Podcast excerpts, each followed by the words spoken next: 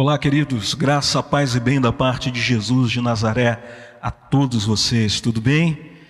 É um prazer nós estarmos aqui nesse domingo tão especial para nós podermos estar falando, falando, conversando e poder compartilhar um pouquinho da palavra de Deus, daquilo que o Senhor tem colocado em nosso coração. Ah, deixa eu comentar um pouquinho rapidinho sobre a nossa live de hoje de manhã, que foi excelente, foi muito edificante para mim. Foi maravilhoso e eu creio que também foi para vocês. Ah, então temos vivido experiências novas, né, nesses tempos novos, estamos também vivendo experiências novas. Ah, sendo assim, eu quero compartilhar com você uh, de um texto que está em Atos, capítulo 13. Atos, capítulo 13. Eu quero compartilhar de um texto com você. Atos 13, a partir do verso 29. Diz assim: Tendo cumprido tudo o que estava escrito a respeito dele, tiraram-no do madeiro e o colocaram num sepulcro. Mas Deus o ressuscitou dos mortos. E por muitos dias foi visto por aqueles que tinham ido com ele da Galiléia para Jerusalém. Eles agora são testemunhas dele para o povo. Mas Deus o ressuscitou dos mortos. É por causa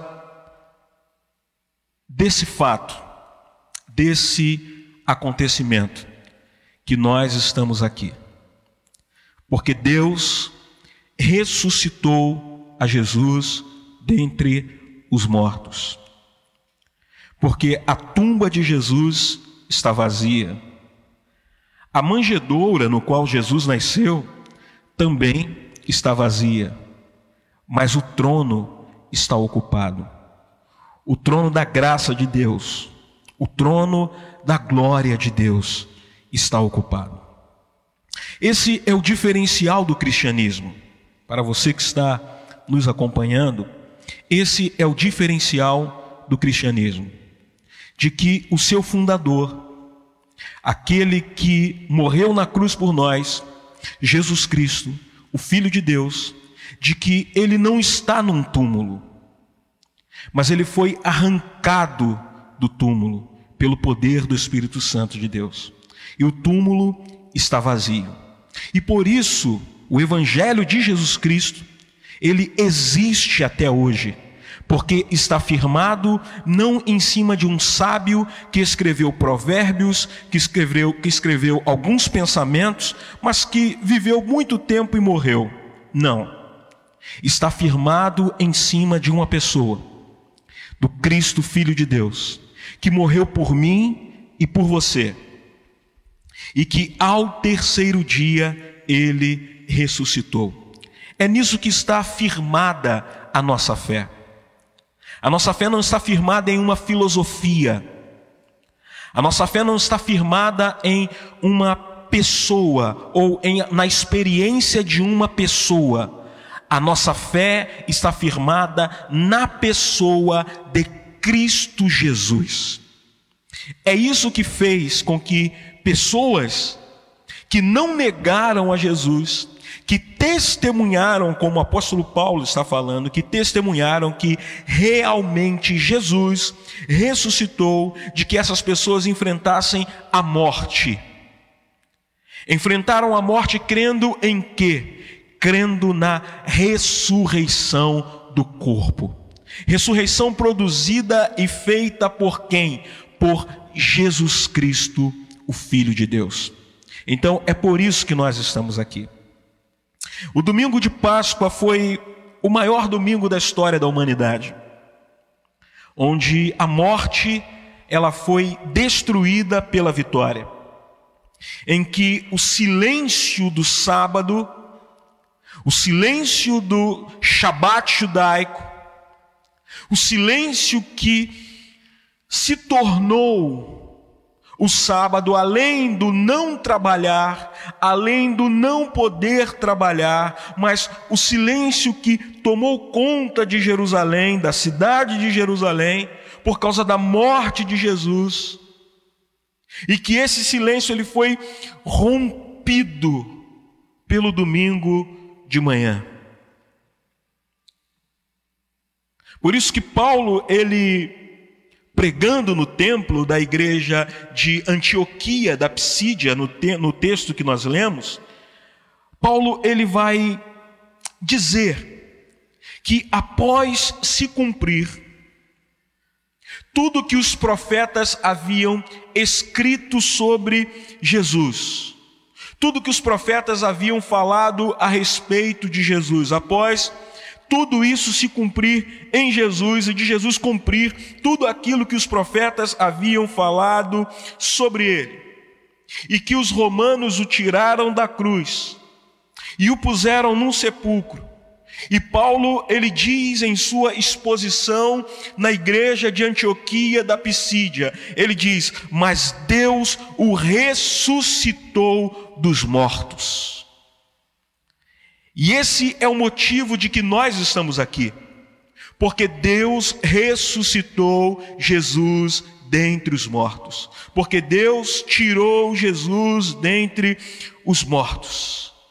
Paulo continua dizendo que ele foi visto por muitos que o acompanharam, e esses o viram e agora testemunham ou passaram a ser testemunha a respeito de Jesus.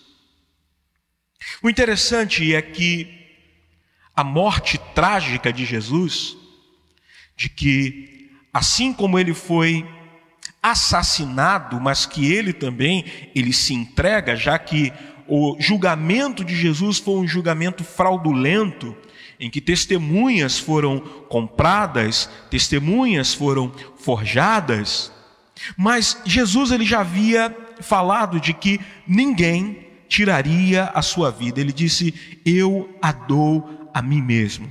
Ele diz: Eu dou para tomá-la depois. Foi o que Jesus fez. Mas o certo é que Jesus é preso, é julgado injustamente, é condenado injustamente, é levado ao madeiro depois de ser violentado, depois de ser brutalmente torturado, ele é levado ao madeiro. E ele sofre desde as primeiras horas do dia da sexta-feira. Ele sofre por todo o dia de sexta-feira. Ele morre às 15 horas da tarde, às 3 horas da tarde. É o horário que Jesus morre. Nesse momento que ele dá o último suspiro e que ele diz: está consumado. Jesus ele tem que ser retirado às pressas do Calvário. É necessário ser tirado às pressas da cruz. Porque às três horas da tarde, às 18 horas começaria o Shabat, o sábado judaico. E no sábado judaico ninguém podia trabalhar. Carregar peso seria uh, uh, um trabalho, considerado um trabalho. E José de Arimateia, ele pede o corpo de Jesus para ser sepultado. Porque os romanos, eles tinham por hábito, por costume, de deixar os corpos que eram crucificados, deixavam na cruz apodrecendo, eles aviltavam os mortos. Aqueles que eram condenados à crucificação, à morte por crucificação, além de ter uma morte dolorosa, lenta, os seus corpos, os seus corpos entravam em decomposição ainda na cruz. Os romanos não permitiam que tirassem os corpos do madeiro para que pudesse servir de exemplo para os outros. E como você sabe, só era crucificado só era condenado à crucificação a pior espécie da humanidade. Aqueles que eram considerados a, a escória da humanidade. Os piores bandidos é que eram condenados à crucificação. E Jesus ele foi elevado a esse nível de pessoa, a esse nível de periculosidade. Ele foi condenado à morte e morte de cruz, mas para que se cumprisse a profecia. Então José de Arimateia ele pede o corpo de Jesus. Não dá tempo de se fazer uma lavagem, um ritual de purificação no corpo, para poder limpar o corpo de Jesus e depois envolvê-lo em panos, e aí sim ser sepultado.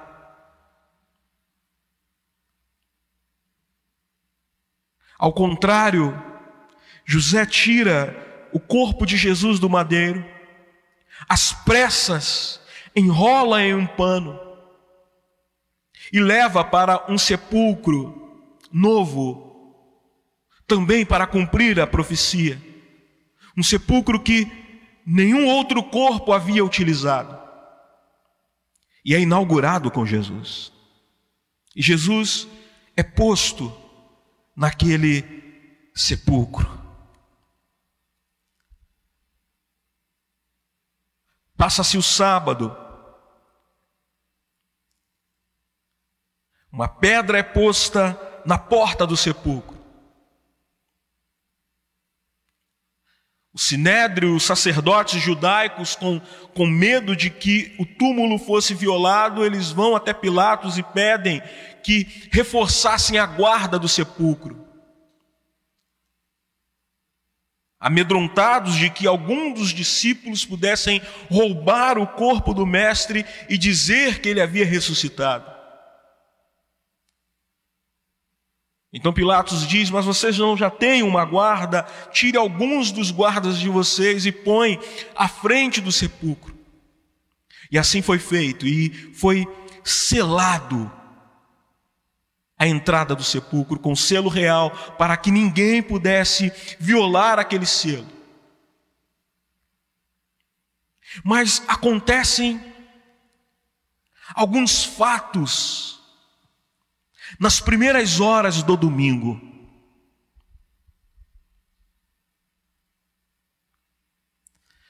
O sol que se esconde na sexta-feira,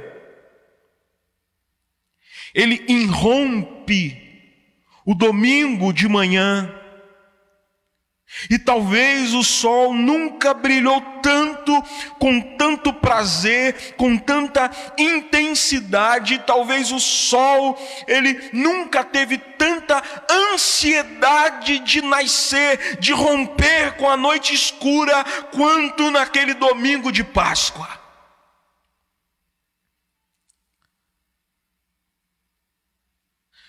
O silêncio do sábado é rompido por um terremoto, em que descem anjos do céu e provocam um terremoto no sepulcro de Jesus. A pedra é rolada por aqueles anjos. Os guardas que estavam guardando, tomando conta do corpo de Jesus. O relato das Escrituras vai dizer que os guardas ficaram como mortos, perplexos, assustados, diante do que estava acontecendo na volta deles. Em que anjos mensageiros de Deus descem até o sepulcro para poder rolar a pedra. Mas ainda diz a Bíblia que nas primeiras horas do dia de domingo de Páscoa, Maria Madalena, Joana e Maria, a mãe de Tiago, que ainda na sexta-feira elas haviam comprado perfumes, lenço, lençol, ervas aromáticas. Ainda na sexta-feira, naquela sexta-feira turbulenta, em que Cristo está sendo morto, em que Cristo está sendo maltratado, em que Cristo ele está sendo violentado, torturado, mesmo assim aquelas mulheres que acompanharam Jesus por todo o percurso, por, to, por toda a via crucis, elas ainda conseguem comprar as especiarias, ainda conseguem comprar um lençol, um lenço, esperando a manhã de domingo, esperando passar o sábado de descanso, que para aquelas mulheres e para os discípulos não foi um sábado de descanso, não foi um sábado tranquilo, mas foi um sábado de trabalho, foi um sábado de terror, foi um sábado de incertezas, foi um sábado de tristeza, foi um sábado de choro, foi um sábado de falta de esperança, por porque aquele no qual eles haviam colocado a sua esperança havia morrido pela, pela mão dos judeus e foi colocado num sepulcro. O mestre que havia andado com eles durante três anos, durante três anos comia com eles, caminhava com eles, no qual eles viram muitos milagres, muitas maravilhas, mas agora o mestre está preso no sepulcro. E essas mulheres, elas vão até o sepulcro onde Jesus estava. Chegando lá, elas tomam um susto. E talvez elas, caminhando de casa até o sepulcro, elas perguntavam: como iremos fazer para poder rolar a pedra? Porque a pedra era muito grande, muito pesada. O que faremos para rolar a pedra? E a preocupação delas torna-se em surpresa. Porque elas preocupadas em como iriam fazer para rolar a pedra, mas quando elas chegam ao sepulcro, elas são surpreendidas porque a pedra foi removida do lugar. Susto. Mas não só isso, o relato de Mateus vai dizer que um anjo desce do céu e que suas vestes eram resplandecentes. O anjo rola a pedra, houve terremoto e o anjo se assenta sobre a pedra. Eu acho, eu acho lindo o relato de Mateus, porque o que simbolizava aquela pedra no sepulcro de Jesus. Aquela pedra simbolizava o poderio romano. Aquela pedra ela simbolizava a influência do sinédrio judaico. Aquela pedra ela simbolizava as impossibilidades que passaram a ter com a morte de Jesus. Aquela pedra simbolizava que a esperança da humanidade havia se acabado. Aquela pedra simbolizava que o sonho da nação de Israel havia findado. Mas o anjo do Senhor, ele vai até o sepulcro, rola a pedra e se assenta sobre ela. Se assenta sobre aquela pedra. As mulheres elas vão até o sepulcro, para cuidar do corpo de Jesus. Porque cuidar dos nossos mortos é um ato de dignidade humana. Enquanto os romanos aviltavam seus mortos, aqueles que eram que morriam por crucificação. Os judeus queriam dignidade para o corpo porque eles acreditavam na plenitude após a morte, de que o corpo também seria apresentado a Deus na eternidade. Por isso eles queriam lavar, perfumar o corpo de Jesus. As mulheres chegam ao sepulcro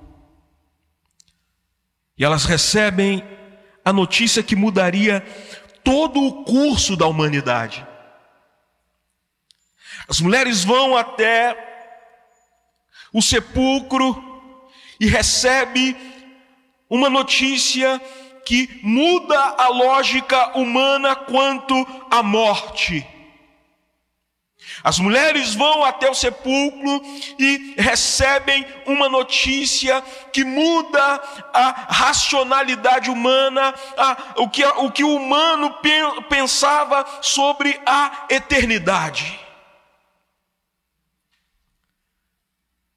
Porque procuram o que vive entre os mortos.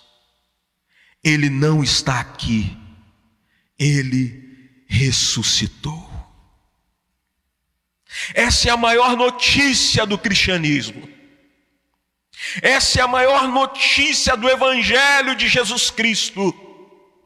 Porque procuras o que vive entre os mortos, ele não está aqui, ele ressuscitou. E elas recebem um recado de Jesus, dado ainda pelo anjo. O anjo diz para elas: Olha, voltem, diga aos seus discípulos. O mestre mandou dizer aos seus discípulos para, para eles irem para Galiléia, porque ele já foi à frente deles. Fale para os seus discípulos e a Pedro: voltem para a Galiléia porque ele já foi à frente deles e estará na Galiléia aguardando por eles. Aquelas mulheres voltam depressa, relatam o ocorrido aos discípulos, mas os discípulos não acreditaram no relato das mulheres. E aí então Pedro e João saem correndo para poder atestar o que Maria, a outra Maria, o que Joana havia falado de que o sepulcro estava vazio. Pedro e João saem correndo. João, como era mais novo, como era mais jovem, consegue chegar primeiro ao sepulcro. João chega na frente e ele se abaixa, se agacha para olhar o sepulcro. E ele constata realmente que o sepulcro está vazio. Pedro, chegando depois, ele não apenas se abaixa, mas Pedro entra no sepulcro. João, ele se abaixa por fora, olha o sepulcro e ele só vê que o sepulcro está vazio. Pedro se abaixa e entra no sepulcro. E aí então Pedro nos dá mais detalhes. Que Pedro diz que no local onde puseram o corpo de Jesus estava o lençol que foi envolto em seu corpo e o lenço que puseram sobre o seu rosto.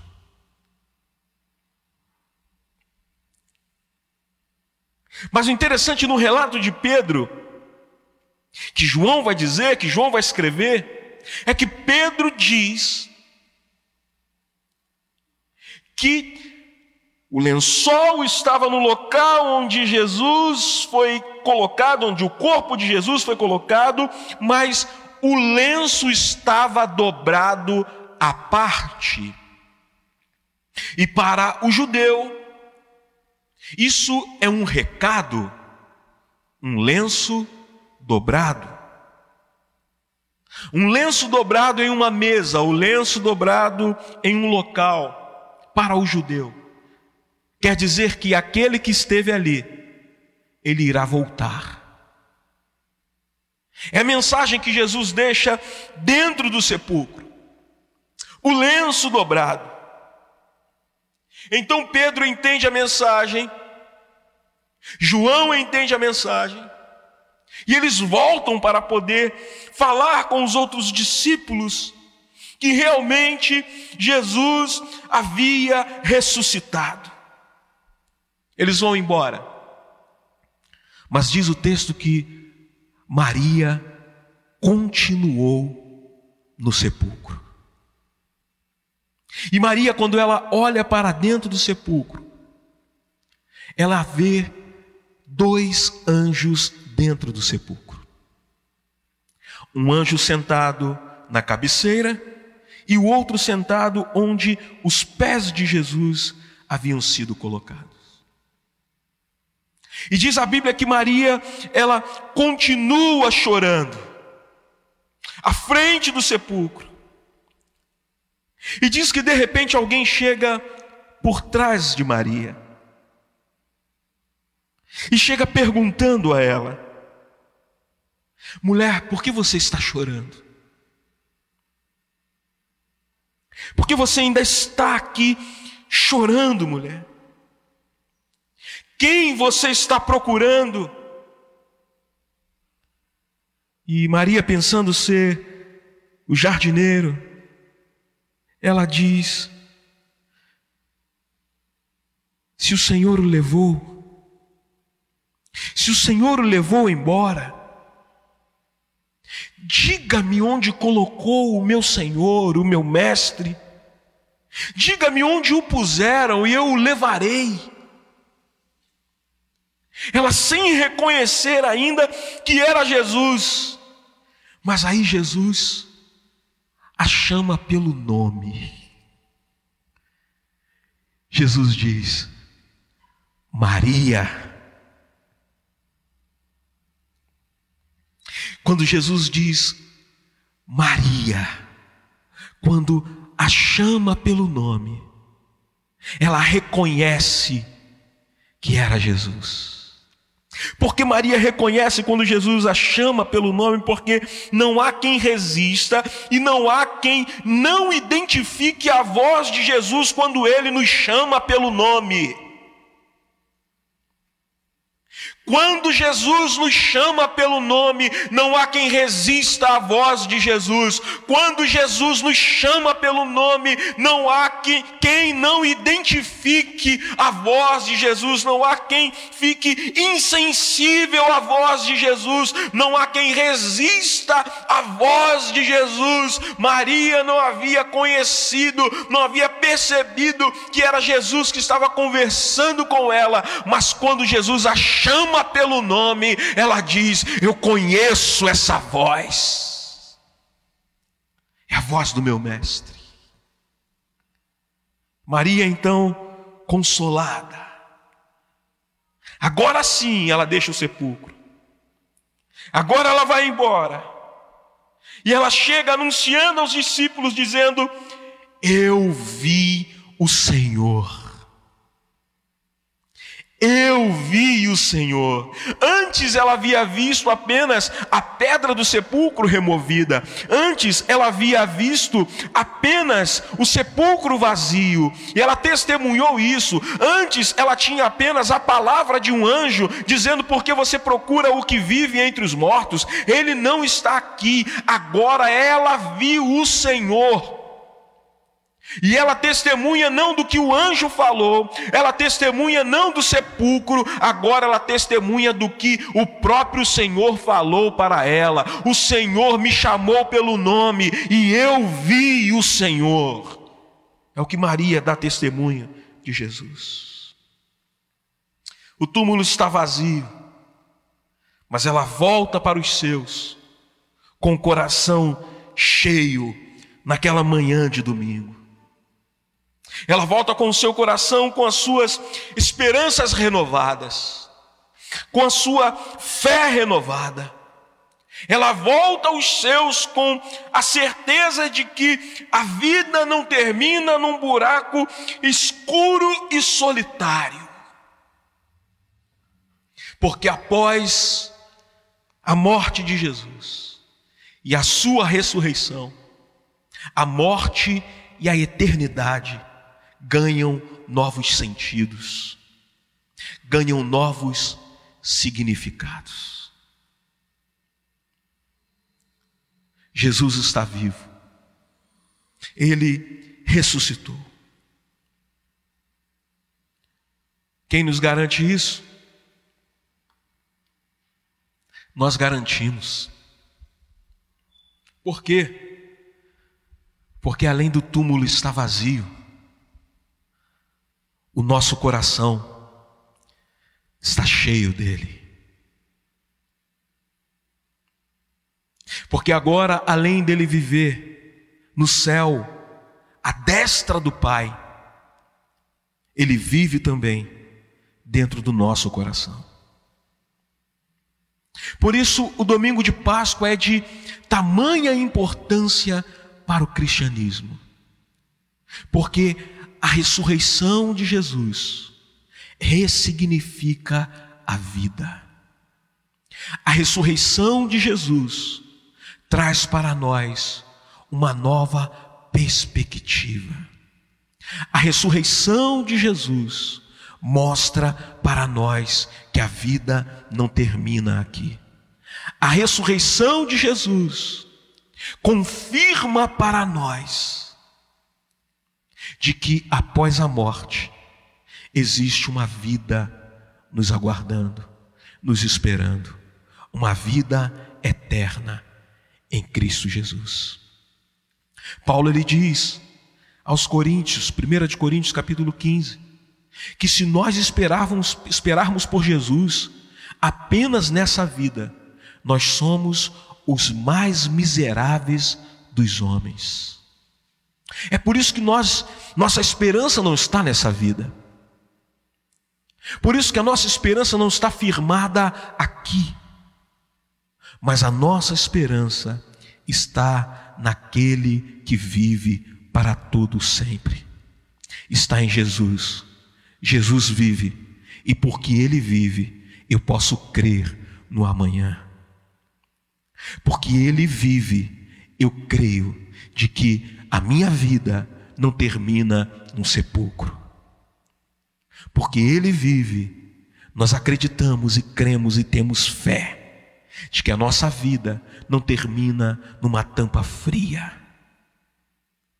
Porque há uma porta na morte Há um buraco na morte. Feito por quem? Feito por Jesus. Eu vou recolocar o que eu falei.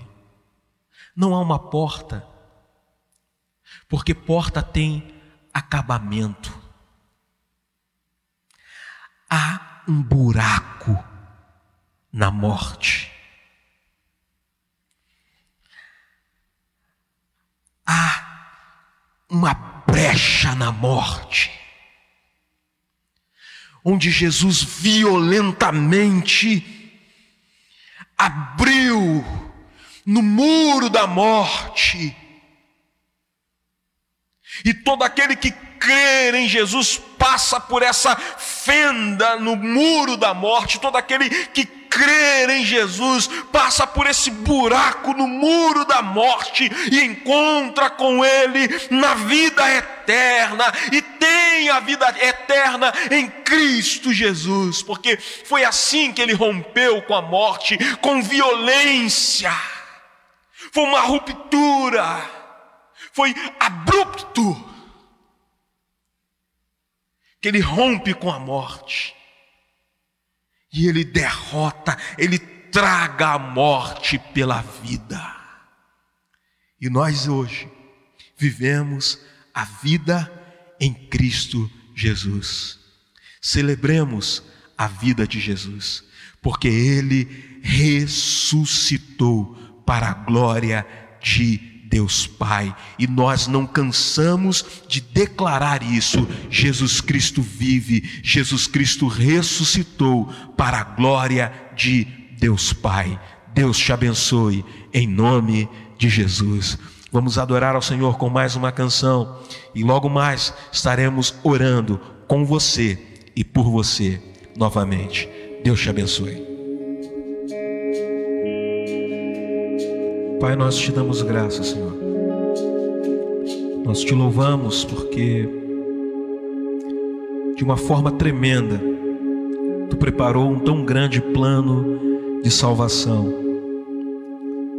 e que foi executado pelo Seu Filho Jesus, tão brilhantemente na cruz do Calvário.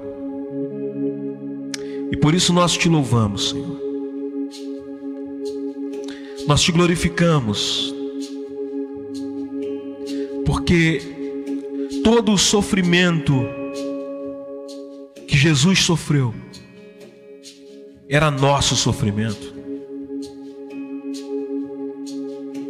Todas as violações que Jesus sofreu eram nossas. Todas as dores que Jesus sofreu eram nossas, mas ele, como um cordeiro obediente e mudo, ele resolveu levar sobre si os nossos pecados e o castigo que nos traz a paz estava sobre ele, sobre as pisaduras de Jesus, nós fomos sarados, Senhor.